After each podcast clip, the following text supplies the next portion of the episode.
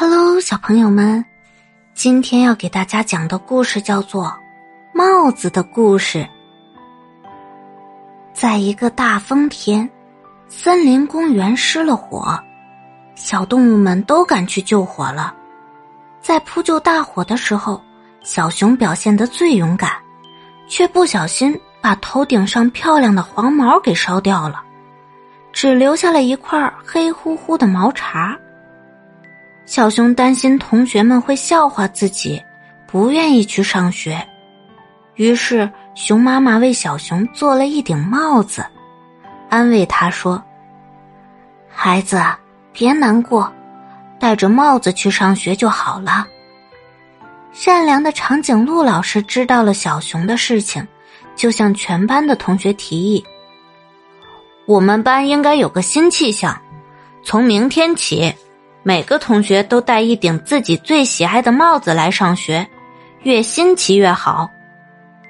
第二天，当小熊戴着帽子走进教室的时候，惊讶的发现，班上的每个同学都戴着一顶帽子，这些帽子各式各样、五颜六色的，相比之下，自己的帽子反而显得毫不起眼了。小朋友们。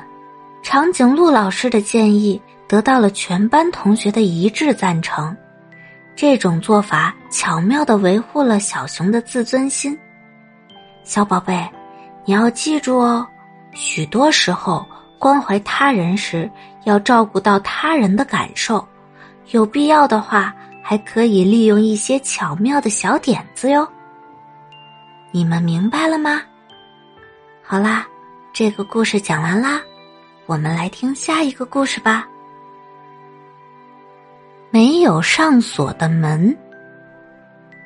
一个年轻的女孩为了追求自己的梦想，离开了和母亲一起生活的小村庄。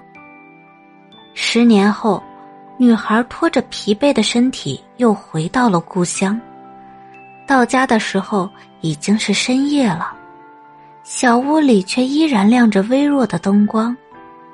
女孩轻轻敲了一下门，门竟然就被推开了。她吓了一跳，心想：过去妈妈睡觉前从来没有忘记过锁门的呀。她轻轻的走进屋子，看到妈妈正蜷着身子安静的睡着，看到妈妈瘦弱的身体，女孩子心疼的哭了出来。哭泣的声音吵醒了妈妈。妈妈睁开眼睛，看到自己日思夜想的女儿，一把把女儿搂在怀里。女儿在妈妈的怀里哭了很久，突然想起来，妈妈今天怎么没锁门啊？